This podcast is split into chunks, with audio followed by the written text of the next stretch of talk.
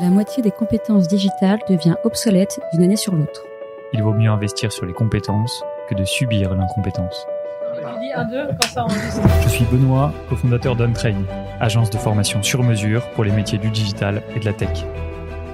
Avec l'Avant-Garde, on vous propose de rencontrer nos trainers, ceux qui font le succès de nos formations, ceux qui ont un temps d'avance. Ils sont spécialistes marketing, data, acquisition, produits, et ils viennent vous confier en 5 minutes les clés de leur efficacité. Ce sera court, concret, et ce sera utile demain. Bonjour à tous et bienvenue dans un nouvel épisode de l'Avant-Garde. Aujourd'hui, on reçoit pour un deuxième épisode sur l'ABM, l'Account-Based Marketing, Paul André. Paul, tu as organisé plein de trainings avec nous. À chaque fois, c'était un franc succès. Donc, on est super content de discuter avec toi d'ABM, qui est un sujet chaud de 2022. Euh, ce que je te propose, avant qu'on parle plus spécifiquement dans l'ABM d'outils d'intent data, qui va nous expliquer ce que c'est, je te propose de te présenter très vite, de nous dire euh, quel est ton job aujourd'hui, ce que tu as fait, comment est-ce que tu as découvert le sujet, et puis ensuite on, rentre dans le, dans le vif. Avec grand plaisir, merci Benoît et enchanté à tous. Je m'appelle Paul, je dirige l'agence MyDigipal et avant tout, je suis un vrai passionné de l'account-based marketing. C'est quelque chose que j'ai appris dans une grande entreprise américaine auparavant et en m'apercevant que c'était pas forcément une technique qui était adoptée par de très nombreuses entreprises ou alors pas forcément au stade dont il est possible, je me suis dit allons-y, faisons une agence de marketing digital qui va pouvoir effectuer ce genre de service en ABM. Et c'est un grand plaisir pour moi d'en parler aujourd'hui pour nos auditeurs qui peut-être ont envie d'entrevoir une stratégie ABM ou qui ont déjà mis en place une stratégie de count-based marketing et qui souhaitent aller de l'avant, aller un petit peu plus loin. Et le sujet d'aujourd'hui touche vraiment au cœur du sujet. Donc j'ai hâte qu'on en discute tous les deux, Benoît. Ok, trop bien. Moi, de ce que je comprends du sujet de l'ABM, c'est que euh, ça a toujours été au cœur de la stratégie sales et marketing des entreprises B2B mais j'ai l'impression qu'il y a un changement technologique qui s'est euh, opéré ces dernières années, qu'il y a des plateformes qui sont mises en place, et notamment euh, les plateformes d'Iten Data, donc de collecte de euh, données sur les intentions d'achat des acheteurs B2B. Est-ce que je me trompe? Déjà C'est ma première question. Et ensuite, comment ça fonctionne du coup ces plateformes? Qu'est-ce qu'elles permettent de faire? Absolument, c'est quelque chose dont on n'avait pas forcément l'accès à ce type d'information et le développement des plateformes d'intentionnisme ou les plateformes d'intent comme on l'appelle en anglais, c'est vraiment ce qui a fait prendre un tournant crucial, je dirais, aux solutions d'ABM. Alors, quel est l'objectif vraiment de ces, de ces plateformes d'intent? Eh bien, je dirais que c'est l'opposé de la collection de l'engagement. Donc, l'engagement, on en parlait auparavant, c'est le fait de définir un score à chaque action qu'une personne et par défaut une entreprise puisse effectuer sur un site, notre site internet, les réseaux sociaux, campagnes d'emailing, etc. Donc je dirais que l'engagement, c'est tout ce qui se passe sur notre site internet. Ok, donc c'est toutes les choses qui se passent sur nos actifs digitaux, sur ce qu'on maîtrise, c'est ça? Exactement. Cependant, on ne peut pas se baser uniquement sur ce qui se passe sur notre site internet, puisque il y a des entreprises en ce moment qui sont en train de faire des recherches et de consommer du contenu sur des sites internet partenaires, des sites internet tierces, qui sont en relation avec les services et les produits que vous vendez, mais on n'en a aucune idée si on se base uniquement sur la notion d'engagement. Et c'est là où l'intent va avoir sa place, puisque l'intent va vous permettre de connaître toutes les entreprises qui sont en train en ce moment de faire des recherches sur des contenus qui sont liés à vos services, liés à vos produits. Et c'est vraiment ces entreprises-là qu'il faut pouvoir détecter et qu'il faut pouvoir mettre au sein de vos campagnes de marketing puisqu'elles démontrent un intérêt envers vos solutions maintenant. Et c'est pour ça que si l'entreprise qui est en train de faire des recherches n'a pas conscience que vous existez, il n'y aura aucune opportunité qu'elle vienne sur votre site internet de façon à pouvoir détecter cet engagement. Donc tu as raison, c'est vraiment ces solutions solutions d'intent qui ont des partenariats avec des millions de sites internet qui ont vraiment donné un tournant crucial à la, stratégie ABM. Super intéressant. Et tu sais comment elle fonctionne euh, sous le capot, ces, ces outils d'intent? Euh, Est-ce que ça fonctionne sur euh, de l'analyse de, cookies, d'adresses IP Comment est-ce qu'un outil comme ça arrive à identifier pour une entreprise donnée ses critères de recherche, ses intérêts business? Absolument. Alors ça, il y a une notion de tracking par le biais d'adresses IP, de cookies. Bien entendu, ces solutions d'Intent sont en train de revoir la façon dont elles gèrent cette, cette gestion des données puisqu'elles sont complètement RGPD compliant. Mais bien entendu, avec l'évolution dans le monde cookie-less, elles ont déjà trouvé des solutions pour pouvoir travailler malgré tout. Donc ces solutions d'intention ont des millions de sites Internet avec qui elles sont partenaires. Et lorsqu'elles arrivent à détecter ces signaux, elles vont pouvoir renseigner la solution à l'intérieur. Donc c'est comme ça que ça marche, je dirais, euh, sous le capot. Après, il y a plusieurs étapes dans la mise en place d'une solution d'intent qui sont très importantes à prendre en compte. La première chose, choisir la bonne solution en fonction des besoins. Il y a tellement de solutions d'intent qui se battent sur le marché en ce moment qu'il faut vraiment pouvoir se poser la bonne question. Et plusieurs critères rentrent en jeu. La géolocalisation, le besoin d'avoir des fonctionnalités supplémentaires, le budget. Je dirais que la géolocalisation est très importante. Il y a des fournisseurs qui sont européens et qui se spécialisent dans le fait de pouvoir justement euh, obtenir des données spécialement en Europe. Par contre, si vous avez une activité qui, je dirais, est plus globale, on peut complètement se permettre de prendre un vendeur américain qui développe de plus en plus leur présence à l'étranger, notamment en Europe, Middle East et Africa, qui sont leurs deuxième marché. Ok, super clair. Est-ce que tu penses à d'autres fonctionnalités que permettent ces outils-là? Alors c'est vrai qu'on parle de la détection de l'intentionnisme, mais en général, ces plateformes d'intentionnisme sont beaucoup plus complètes. On parlait dans le premier épisode du data enrichment, le fait de pouvoir capturer une adresse email et à partir de cette adresse email, pouvoir renseigner toute une série d'informations sur le nom de l'entreprise, bien entendu, le l'industry, le job title, le job function, la company size. Toutes ces informations sont disponibles au sein de certaines solutions d'intent. D'autres solutions d'intentionnisme offrent aussi la possibilité d'utiliser leur propre DSP, Demand Side Server Platform, qui est un outil pour pouvoir mettre en place des campagnes de display. Donc, c'est des bannières interstitielles. Encore d'autres fonctionnalités, c'est les intégrations avec d'autres canaux digitaux, notamment un pont avec LinkedIn, par exemple. Donc, imaginez, vous pouvez détecter les entreprises qui démontrent un intérêt envers vos solutions et pousser cette liste d'entreprises directement dans une campagne LinkedIn de façon à pouvoir leur servir du contenu ultra personnalisé sur LinkedIn. Et bien entendu, comme je disais auparavant, elles sont toutes GDPR compliant. Donc ça, c'est un élément très très important aussi. Ok, super intéressant. Du coup, tu penses que ça vient pas marcher sur les plates-bandes des plateformes de sales B2B, donc euh, des plateformes qui euh, ont vocation à collecter de la, la donnée de prospection B2B et à faire euh, du messaging derrière, envoyer des messages sur LinkedIn, par mail. Ça vient pas en doublon de ça?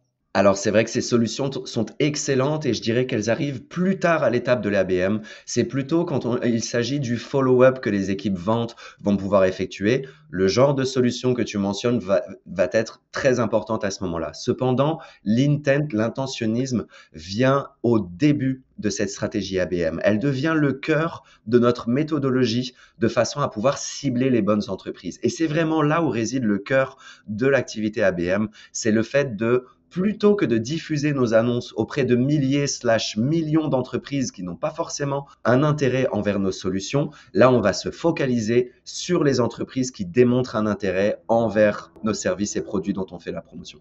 Ok, et donc éventuellement ça peut venir se plugger, se connecter avec les outils de messaging automation, euh, je pense à euh, Lemlist qui fait pas mal de bruit en ce moment, et aux outils de euh, prise de contact avec ses prospects.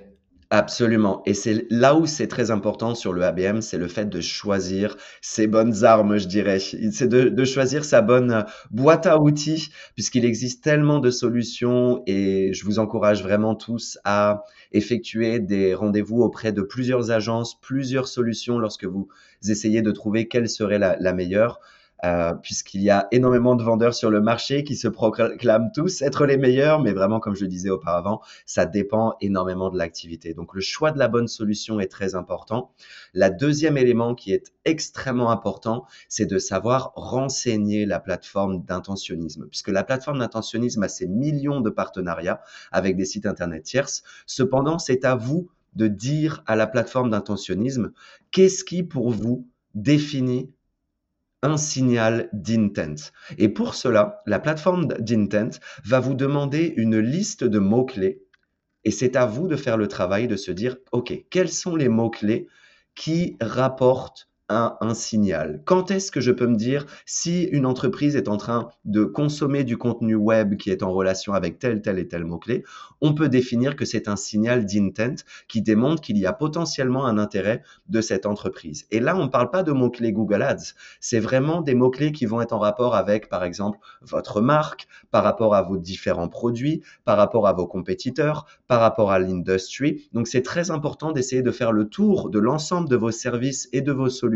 que ce soit des mots-clés qui soient très précis et aussi des mots-clés qui soient très génériques. Ok, donc ça va agir en complément des campagnes Google Ads qu'on peut euh, opérer, ça va agir en complément des stratégies SEO qu'on peut euh, opérer pour euh, aller identifier, capter les signaux d'intérêt. Exactement. C'est quelque chose que vous pouvez utiliser vraiment en termes de sources d'informations pour pouvoir définir cette liste de mots-clés. Regardez ce, que, ce qui ressort en termes de SEO, regardez ce qui ressort sur Google Ads, ayez une conversation avec l'équipe vente, avec l'équipe produit marketing, de façon à pouvoir vraiment s'assurer qu'on ait une liste de mots-clés qui fasse le tour de nos solutions et qui puis, on puisse se dire, d'accord, si jamais une, une personne ou une entreprise est en train de consommer du contenu dans lequel se trouve la thématique d'un de ces mots-clés, on puisse traduire ça comme un intentionnisme envers le, lead ou plutôt l'entreprise par rapport à cela. Mais aussi et surtout, et tu fais bien de le mentionner, il faut absolument catégoriser ces mots-clés de façon à pouvoir dire ça, ce sont des mots-clés d'intentionnisme qui sont liés à la marque. Ça, ce sont des mots-clés qui catégorisent un intentionnisme auprès de notre produit A. Ça, c'est pour le produit B, ça, c'est pour le compétiteur. Puisque vous imaginez bien que chaque mot-clé d'intentionnisme n'a pas le même poids en termes de signal qui démontre un intérêt envers l'achat de nos entreprises. Donc c'est là où on va pouvoir, tout comme on le fait pour l'engagement, on va pouvoir attribuer un score à chaque mot-clé, mais à chaque catégorie de mots-clés aussi, de façon à pouvoir dire si une entreprise ou une personne démontre un intérêt envers le mot-clé 18 ou 19 de notre liste d'intent, à ce moment-là, c'est à prioriser en comparaison du mot-clé 150 qui, lui, ne montre pas forcément un signe d'intent très fort. Ok, très clair. Et donc là, euh, tu en es à la phase de collecte de l'intent. Après, j'imagine qu'il y a une phase d'analyse. Comment ça se passe? Absolument. Alors là, c'est comme on le disait auparavant, une source d'information qui est clé, c'est l'engagement. On va regarder tout ce que les entreprises qui sont dans notre liste de comptes cibles sont en train d'effectuer en rapport avec nos différentes campagnes, etc. Mais c'est aussi extrêmement important de coupler cette information, cette notion d'engagement avec cette notion d'intent. Et pour cela, le premier point à effectuer, c'est le fait d'intégrer ces données à votre CRM ou à votre solution d'ABM. Il y a plusieurs solutions d'ABM qui nous permettent d'effectuer cela, Demandbase, Sixsense, de façon à éviter de jongler entre les différentes solutions. Parce que s'il faut aller regarder dans Salesforce pour obtenir quelque chose, puis aller regarder dans Marketo, puis ensuite on va regarder dans Demandbase, c'est pas quelque chose qui va être facile à utiliser dans la vie de tous les jours, que ce soit pour l'équipe marketing ou pour l'équipe vente. Donc le fait d'intégrer ces données à la gestion, à la solution, je dirais, d'ABM que l'on va utiliser pour notre reporting et nos campagnes d'ABM, c'est quelque chose de clé. Ok, donc là tu viens de citer par exemple Demandbase et Sixsense qui sont euh, à ton avis euh, deux des plateformes principales du marché pour faire de l'ABM Absolument. Elles offrent toutes les fonctionnalités supplémentaires dont on parlait. Elles offrent des intégrations à Salesforce, à Marketo, Pardo, HubSpot, la plupart des CRM et surtout, elles offrent une plateforme qui est intuitive. Notamment, on pense aux équipes ventes qui n'ont pas forcément autant de connaissances dans toutes ces technologies émergentes, dans toutes ces solutions. Elles offrent vraiment la capacité de créer des reporting qui soient customisables, mais aussi très faciles d'accès et très faciles à partager. Ce sont les deux gros leaders du marché dont on vraiment, on vous recommande d'effectuer une, des rendez-vous avec eux si vous êtes en train d'étudier la possibilité de mettre en place une solution d'ABM. Ok, on est bien d'accord que ça vient pas remplacer ton outil de CRM, ça vient pas remplacer ton outil de sales, ça vient en complément de ces outils-là. Absolument, c'est quelque chose qui va se mettre par-dessus ces éléments-là et qui va nous permettre de faire une gestion plus facile et plus organisée et plus efficace de ces données au sein de nos campagnes marketing et au sein du suivi vente. Et d'ailleurs, une fois qu'on commence à intégrer ces données, très rapidement, on identifie ce qu'on appelle des quick wins. Donc, c'est des entreprises qui sont en train, en ce moment, de démontrer un fort intérêt envers nos produits et nos services. Et l'objectif, bien entendu, quand on voit qu'il y a une entreprise en particulier qui est en train de consommer énormément d'informations autour de nos sujets, autour de nos solutions, autour de nos produits, l'objectif est d'envoyer ces entreprises dans une séquence de vente pousser dès que possible, puisque quand on sait qu'une entreprise est en train d'effectuer une recherche, il faut absolument déclencher des campagnes marketing, il faut déclencher des campagnes vente, et ça, ça va être justement la thématique de nos prochains podcasts. Mais cette analyse de l'intent va nous permettre de segmenter les comptes, que ça soit par degré d'intentionnisme. Donc les entreprises les plus actives en termes de recherche d'informations en ce moment-là, on va les pousser dans une campagne dans laquelle on va investir davantage en marketing, mais on peut aussi faire ça par catégorie d'intentionnisme. On peut dire si on a deux solutions, deux produits qui sont complètement différents, eh bien, on va segmenter les entreprises par type de produit dans lesquels ils sont en train de démontrer un intentionnisme et leur servir du contenu qui est entièrement personnalisé en rapport avec le contenu qu'ils sont en train de chercher en ce moment, je dirais. Ok, super clair. Donc ça, c'est toute la phase d'activation de la donnée. Et en effet, ça va faire l'objet d'un nouvel épisode de l'avant-garde donc, ce que je te propose, c'est qu'on arrête là, on s'arrête là aujourd'hui pour le sujet euh, d'Intent Data, mais euh, on va creuser encore plus dans l'épisode suivant. Avec plaisir, merci Benoît. Merci Paul, à bientôt. Salut. Ciao, ciao.